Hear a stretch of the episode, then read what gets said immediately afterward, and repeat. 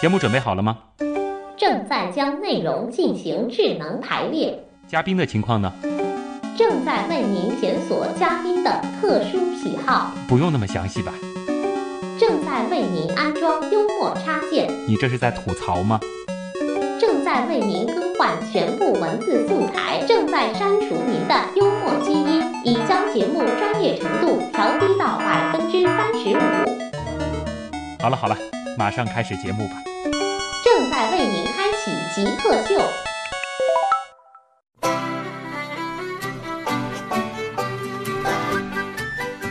欢迎回来，这里是极客秀，我是曾经被偷了八辆自行车的徐东。我是正在重新定义自行车的蒋敏晨。今天我们请到的是基本概念智能自行车的 CEO 蒋敏晨。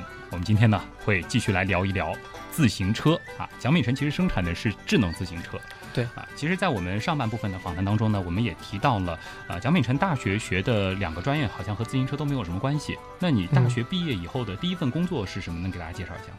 呃，我大学毕业的第一份工作是在上海市经信委，是做公务员对，用于审审核一些信息化的专项项目。啊。嗯那之后后面是去留学了，之后对去了英国，嗯，然后在英国学的是数学系，但是是人工智能的方向。啊英国毕业以后也是在英国找了一份工作，啊，是做供应链管理咨询。这是算是金融男对我实习的时候也在类似未来资产以及 HSBC 做过啊一些金融行业的实习，在国外如果说就在英国继续工作的话，这个收入应该是比较可观的吧？收入还是比较好，生活也比较安逸。啊，嗯，那怎么会忽然想到把这种工作放弃了，回来创业呢？其实说实话，你如果说是喜欢骑自行车的话，你嗯在那个收入的条件下，你依然可以在休息的时候去玩自行车。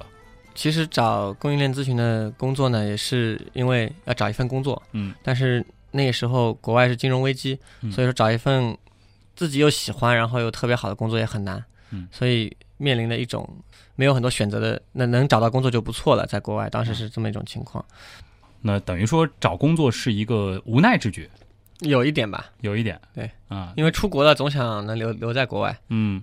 那其实你之后在国外的这个这个工作还算是有一个职业发展的嘛，就是还是在轨道上的。对，还是不错的，因为嗯我们服务的服务商是类似于 Johnny Walker，他 Diageo 这个酒厂。嗯，然后天空电视台它有个电视机的项目哦，等等，就是工作还是蛮具有挑战性。那怎么会忽然之间就想到还是创个业呢？嗯，第一就是工作并不是自己的特别喜欢的那个方向，哦，第二是我我自己觉得可能自己还是比较不安分，嗯。嗯，不大适合特别稳定的工作，嗯。所以当时也是看了一些创业前辈的书，然后比较热血，所以就是一下冲动决定就就就回国了。啊，嗯。这个回国到现在是多少时间了？我是一二年回来的，到现在到现在三年年。多了，对。呃，就是在做现在这一个项目吗？呃，我们之前尝试过做一个小小的社交项目，嗯，叫许愿树，把团队搭建起来。这社交项目不好做，也不大好赚钱。然后觉得团队基因比较偏运动，因为爱好的都是户外运动和骑车，所以后来就是萌生了这个想法。嗯，对，这个团队是怎么建立起来的？嗯、我们在一些极客社区里面认识，然后相互交流。嗯然后我现在的合伙人他也是原来是在一家跨国企业做技术总监，然后嗯辞职出来一起做。极客社区，呃对对哪，些能说一下吗？嗯，有一些比如说 GitHub 嗯国外的，然后因为我们一般比较混国外的极客社区多一些嗯，Stack Overflow 都是一帮比较 geek 的人。嗯，对对但你们是属于那种阳光型的 geek，就是愿意多走到户外去的对，就比较喜欢挑战自己吧。啊。呃，这个在创业的这个过程当中，也会经常去这个给自己一段时间去呃挑战一下、骑行一下。我们上周刚刚挑战了二十四小时四百公里，二十四小时四百公里，对我我没有挑战，然后团队有六个成员全部挑战成功了，就骑啊我们自己的车嗯，环太湖。环太湖，对，哇，呃，也就是说，其实你们的这个创业团队本身也比较开心，能够一直去组织一些这样的活动。是的，因为骑车既是工作又是爱好，所以往往他就可以上班不用上，然后整天出去骑车。嗯，我来理一下这个思路啊，也就是说，你是先想到了创业，然后可能嗯先是做了一个，现在看来应该不是特别成功的一个项目，对对，然后觉得要转型，嗯。嗯，转型以后就分析了自己的这个团队，觉得好像大家都比较喜欢户外，嗯。啊、应该做一个跟户外相关的事情，那么就做自行车。嗯。那么做了自行车以后，就想到了我们怎么把我们自己的这帮 geek 的特长给融到嗯。自行车里，嗯。就要做一个不一样的自行车，自行车家。于是就把互联网的东西植入到了自行车当中，对。让自行车变得智能起来。对啊，因为我觉得对我来说，或者对我和我们整个团队来说，我觉得创业是大家已经选定的一条路。嗯，我虽然很苦，然后也很累，工资也不高，但是觉得活得很快乐。觉得快乐就好。对。现在我知道有很多的创业团队，他们会去做手机，因为其实整嗯个手机的这个产业链已经是都配套了。基本上你想做个手机，你有个 idea，都会有整个产业链上的不同的机构帮你最终生产出一台你想要的手机。嗯嗯自行车呢？嗯，自行车的话还是有一些问题，嗯就是做传统自行车还是比较成熟，嗯各个零配件供应供应商包括组装厂全部都是齐备的。嗯，但是要做一些智能化，你要植入到车架里面一些传感器、一些线路等等的问题，包括天线的屏蔽，这些问题是从来没有人解决过。啊。我们去找富士康，富士康也表示没有做过，所以呃，整个这个生产流程包括设计必须要我们自己来，嗯。就是需要整个团队都足够懂自行车，也足够懂这些电子元器件，才能把它嗯整合到一起。所以你们团队之前其实是偏软件的，然后转型成了一个做硬件的。我们团队软硬件都有，之前就有做过硬件的，就有对，啊，然后就开始打造你们的这个自行车了。是的。整个这个自行车从 idea 到最后变成一台实体的车，经历了多长时间？从 idea 到第一辆样车，我们做了四个月就做出来了。四个月，对对，然后就开始就投到网上去准备卖了。四个月做出来之后，又花了三个月进行了一些优化，嗯差不多就是七个月把最后完整版的样样车给打造出来，嗯，然后就开始众筹和预售，众筹和预售。对然后到现在其实已经卖出去了五百多辆，五百辆对。五百多辆。呃，下一步准备怎么操作呢？是让这个自行车进行一个二点零版本的升级，还是说先以这个为基础再多卖一点？嗯，我们现在的话，对于这个自行车本身，我们会限量，就是我们不会说想买就能买到，嗯我们还是希望它在初期的时候找一些真正发烧友嗯和真正喜欢这个车子的人来骑我们这个车。嗯，因为这些天使用户可以嗯、呃很好的帮助我们去提升这个车子的一些功能和改进。嗯因为它毕竟作为一个初代产品，还是有各种各样问题的。第一个是大规模的发货，我们整个团队的售后和各种维修的压力会比较大。嗯嗯，做做产品必须要考虑到这一点。第二个是，我觉得需要那些真正适合或者懂我们这个车的人来骑，他可以提出一些真知灼见，嗯，然后帮我们去改善。等到产品真的非常完善，然后我们才会考虑特别大批量的进行出货。嗯然后我们还是希望把它变成一个比较有逼格、品牌价值比较大的这样一个产品。嗯，。对，还是会做的比较高端一些。但现在其实很多做产品的人，他本身不靠产品来赚钱。嗯你们会考虑过吗？因为其实虽然说你们的这个自行车它的售价是比较高的，嗯呃，但是因为你们成本的关系，其实每台自行车它本身的利润是比较薄的。对我们其实，在业内还是，嗯，大家还是挺挺劲爆的，觉得我们这个价格，嗯觉得挺不可思议的。嗯所以我们其实现在做这个车是不赚钱，嗯但是因为是第一代车，我们也是表现了足够的诚意，希望能够真正喜欢这个车的人来购买。嗯所以我们在早期的用户上面，我们会做一些筛选，嗯，嗯，不是每个人都是可以买到。倒不是在给你打广告，其实我更关心的就是你考虑过以后怎么样。嗯因为一个团队如果要生存，整个公司需要进行发展的话，嗯它应该嗯是有个更好的商业模式。嗯嗯，对我们其实目前因为基于行者的这个社区，我们对于自行车的云服务的理解是比较深刻的。嗯然后我们同时又做了国内第一辆智能自行车，所以我们对于这个智能自行车的系统以及软硬件的结合，嗯是现在目前国内团队是最领先的。那我们之后的话是希望能够把我们这个技术拿出来标准化，然后哦提供给一些自行车厂，嗯、来进行合作。所以你们不介意其他的自行车厂也跟着你们去生产智能自行车？对，我们可以把我们的技术授权给他们，哦类似于安卓的系统一样，我们把现有的软硬件的方案打包的比较好，然后嗯跟自行车厂进行合作，因为他们是比较能够把这个自行车的量卖的比较大。嗯，一旦这个量大了，如果说都基于你们这个平台的话，那你们就有一个很可观的跟自行车骑行有关的数据了。对对对，我们现在目前也已经收集了八千多万公里的数据，嗯但这些数据都是通过手机记录获得的，嗯用户用 APP，但是自行车本身还可以记录更多的数据，嗯，所以把这些硬件植入到所有的自行车里面之后，我们是可以收集更多的有用的数据。路面的状况，它骑行的一种习惯，对对，所有人的嗯骑行的数据以及一些地图上面的基础信息嗯，这个是可能以后会去考虑的东西。是。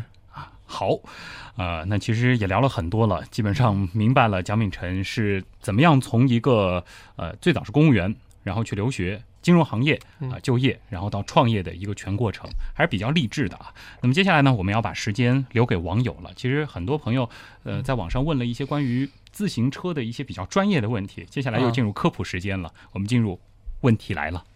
你心目中谁是 Jake 呢？比如说年轻时候的乔布斯，我就可以把它理解为一个 geek，然后做一些东西，然后非常拼啊。斯诺登，Facebook 那个叫什么来？Zuckerberg，王小川，扎克伯格。我记得那个苹果收纳了一个就是网络天才到他们公司的那人叫名字不记得了。乔布斯寸吧。比尔盖茨，马化腾。有有个同学就是这个样子。我室友，他就是。呃，我觉得极客应该是身边的那些人，而不是一些很著名的人。问题来了，问题来了，问题来了。欢迎回来，这里是极客秀。今天我们请到的极客是来自基本概念智能自行车的 CEO 蒋敏晨，他本身呢也是一位自行车的资深爱好者。我们进入问题来了。网友北拉子他问啊，说这个蒋敏晨能不能给大家普及一下常见的一些自行车术语？他听说过什么碟刹、夜刹、死飞之类的，好像都挺高冷的，不太明白是干嘛的。碟刹和夜刹其实都属于碟刹，啊就是有油碟和线碟。嗯，那碟刹的话，一般是用于山地车比较多一些，哦因为它的刹车是比较平缓，嗯就类似于汽车的刹车系统。哦，然后，一般公路车呢会使用夹器。嗯夹气的话，它就是把轮胎夹住，嗯通过这个夹的方式，那它这个夹的方式和我们以前常见的那个刹车是差不多的。差不多的。啊对，它有 V 刹和夹器，嗯那它都都是通过夹的方式来夹。那一般的话，就是夹器用于公路车会更多一些，因为它的那个刹车效果更好。那么现在也会有人出了一个叫 ABS 系统，的这样一个刹车，它是通过那个防抱死，防抱死的方式，对，一秒自行车也可以一秒钟夹十三下啊。的这种这种形式一个机械结构，在研发过程中。嗯那么，嗯，关于死飞呢，它其实是最早是源于场场地赛公路自行车，嗯因为场地赛的话，它对于性能和那个损耗要求非常高。那么死飞就是它是无法倒骑的，嗯，只能向前，所以更多的是认同骑死飞的这样一种精神和文化，但有人说死飞会比较危险。会比较危险。现在应该是政策上还并不允许，嗯但是骑的人还是很多，就是可以改造成死飞的。嗯。那么大的自行车的分类呢，主要是属于通勤车、嗯，山地车、公路车以及现在的折叠或小轮车嗯。这样的一种品类。种类特别多。对。啊。那对。避震好像其实也有一些种类。对，避震的话，往往是用于山地车上面，啊因为山地车它主要功能是爬山路，那嗯山路可能会比较颠簸，例如川藏线那样的话，会有很多坑坑洼洼的路段。那没有避震的话，嗯，就首先屁股受不了，嗯。长途骑行的时候非常累，还有一个就是。整个人可能会被抖的，就是嗯。大家骑马可能知道，就是快散架了，所以需要有有这个避震，前避震和后面的软尾，嗯。嗯，来给骑行提供一个比较好的体一个体验。公路车长的是那个轮胎特别窄的那个样子的吗？对公路车的设计的话，它是只是朝着呃平地上的速度这个这个方向去做一个比较极致的设计，嗯。所以它第一个是轮胎会比较窄，第二个是轮径会比较大。一般公路车是七百 C，啊。接近二十九寸，然后山地车是二十六寸或二十七点五寸，然后公路车的车架会特别轻，嗯。然后它是没有任何避震，因为避震的话会卸掉很多的力，而且避震会增加重量，所以公路车它整个设计并不是为了骑行体验考虑的，它是为了哦。速度，为了快，这个其实像环法什么骑的都是公路车，都是公路车。啊对。如果说你要骑的舒服，倒是公路车其实未必合适，公路车最不合适，最不合适。对啊，它的骑行体验是比较差的，对对，可能会震得你比较难受。需要穿骑行裤，哦然后做好整套装备的去骑。那接下来这个艾克他就问了，说这个你作为一名骑行发烧友，能给大家分享一些骑行技巧吗？比如说新手要长距离骑行的话，应该注意些什么？嗯，我觉得首先就是要了解你的路况是什么样的，嗯然后距离大概有多么长，然后对于路况比较好的，那我可能会推荐偏公路一点的配置。嗯如果是山路比较多呢，那可能就是说要骑山地车会更好一些。然后对于新手来说，我觉得最主要的是骑行姿势，嗯因为一个好的姿势和一个不好的姿势可能会差别非常大哦，在骑到四十公里、五十公里的时候就能体现出来。然后除了姿势以外，就是车架的尺寸、车把的长度，这些都是需要去考量的。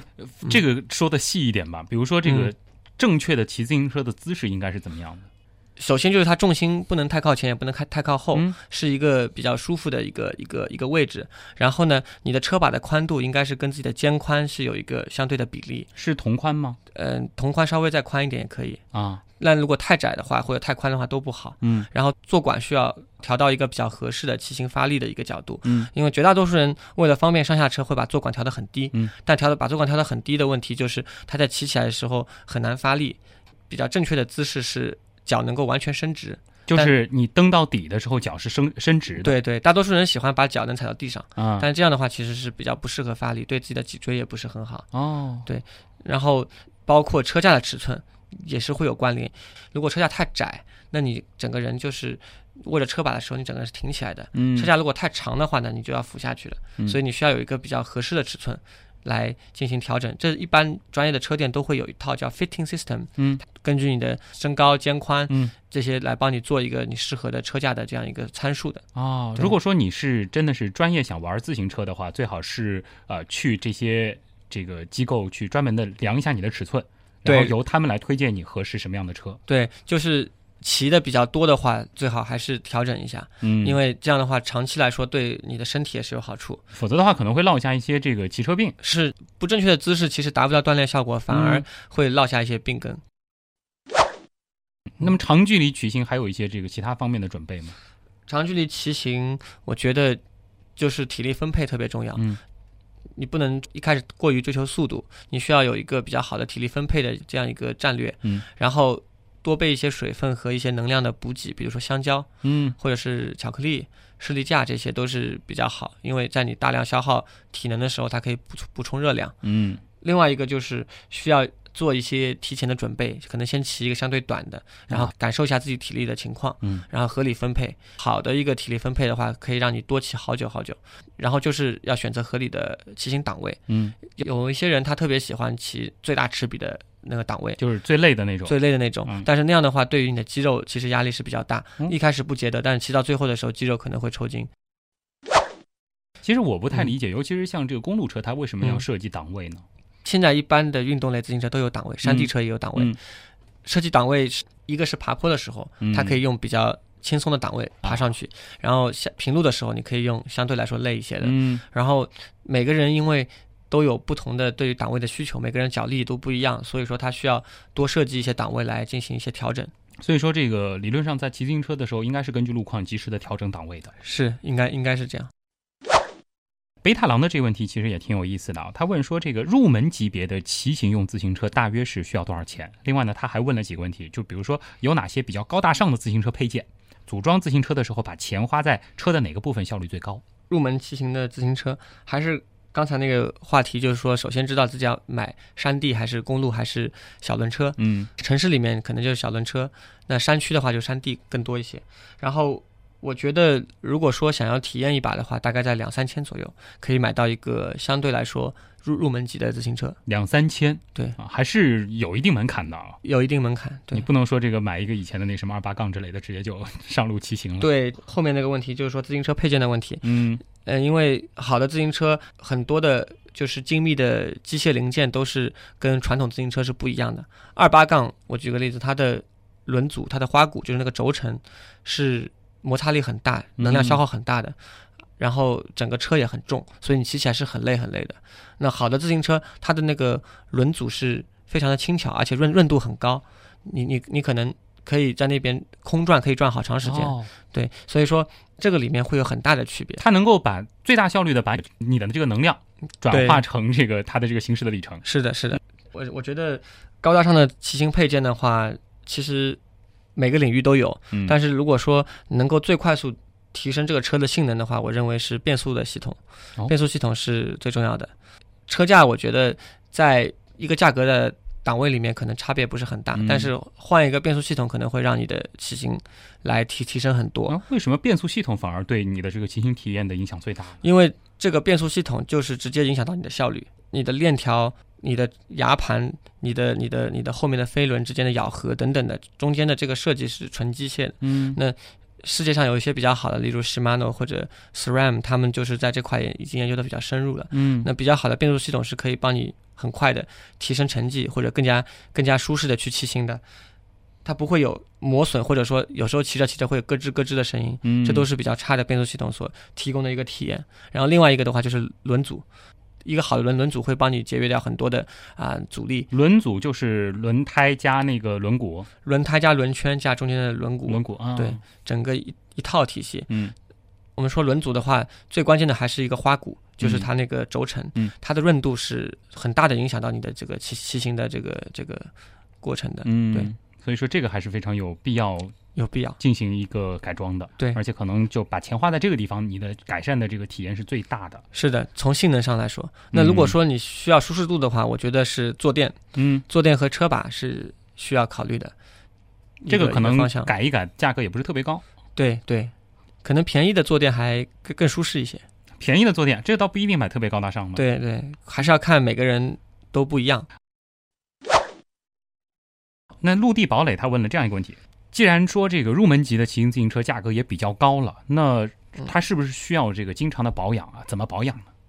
呃，一般来说的话，保养会到车店里面去做保养。嗯其实这个保养是对自行车来说，特别是好的自行车来说很重要。嗯如果长期下雨的话，我们会对自行车的花鼓进行一个清洗，因为嗯，花鼓里就会有泥，有有泥的话会损失它润度，然后包括链条都需要经常打油。对，没事儿去保养，基本上我我们是按一个公里数来保养。也有公里数，公里数车或。者是对，所以我们现在我们的 A P P 里面就会提醒你说这段时间应该去保养一下车子的。哦你们自己的这个自行车，对，它弄的就有点像汽车一样。对，对对，它会提提示你说应该去保养，而且我们知道天气情况，嗯，所以说你骑过的这些路况，我们会给你一个反馈。嗯，然后需要注意的是，骑长途的话需要准备好备胎，嗯，因为很容易扎破那个轮胎。这一系列的一些保养，一般来说，正常的车店或者修车摊都能够解决这个问题。嗯，倒不需要去这个什么特别专业的，不知道有没有汽车呃自行车四四 S 店之类呃，的。有是有，但是还真有技师的话会比较贵，啊，所以还是看那个修修车的师傅的手艺怎么样。嗯，因为毕竟它不像汽车啊，保养起来相对还是比较简单的。对，但是你不建议自己保养，如果是比较动手能力强的，我觉得自己可以。我像我们都是自己保养，去哦网上买清洁油等等的，嗯自己来进行一些保养，也是可以的，可以的。就查一些这个样的教程、攻略之类的。对，除非是拆轮组，嗯一般的都都可以自己搞。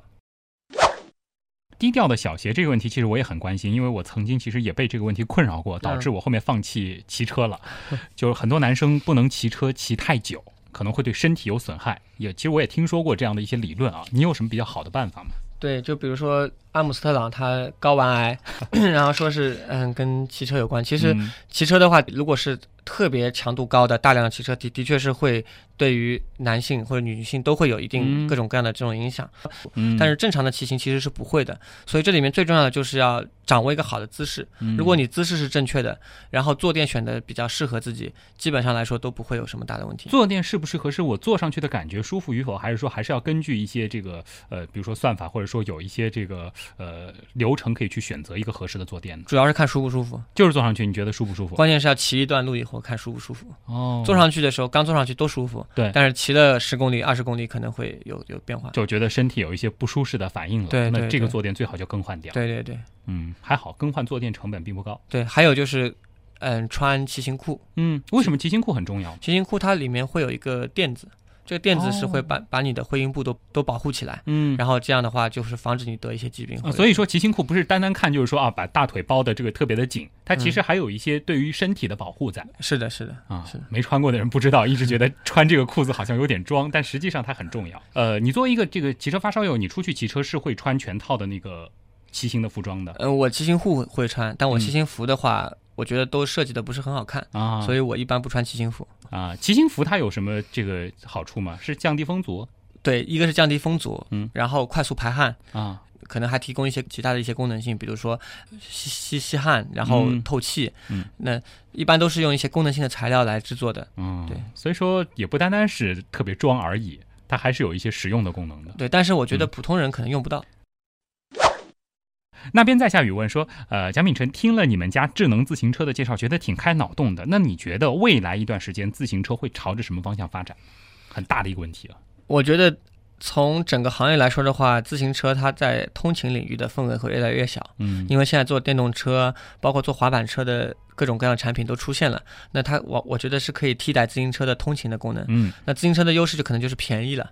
那么我觉得发展方向可能是运动、嗯运动和健康、健身的这个方向，因为国外的趋势已经可以很明显的看到，嗯在国外的话，它通勤的领域已经基本上被助动车或者混合动力车所占领。嗯然后自行车它就是给发烧友、给一些比较热爱骑行的这种人去准备。嗯，也就是说，可能在以后一段时间，我们遇到一个朋友说我骑自行车的，那嗯可能他骑的这个自行车都是两三千、三五千，对，都是运动类自行车了。专业的自行车了对对对，啊，它就更多的变成了一种生活方式了。是的，是的。嗯，而且另外一个可能就是更多的自行车就会往智能化去发展。对对，因为我们自己发烧友还是觉得这些功能都是很实用、嗯，很必要的。好啊，时间关系，今天也非常的感谢来自基本概念智能自行车的 CEO 蒋敏辰，跟大家聊了很多自行车的事儿。而且最有意思的，你其实是自行车的发烧友，加上本身自己就是一个极客，而且是 IT 出身的极客。嗯嗯，啊，当 IT 遇到了自行车，很有意思的一次访谈啊！谢谢你，再见，谢谢。我是旭东。那么以上就是本周的极客秀，咱们下周再见。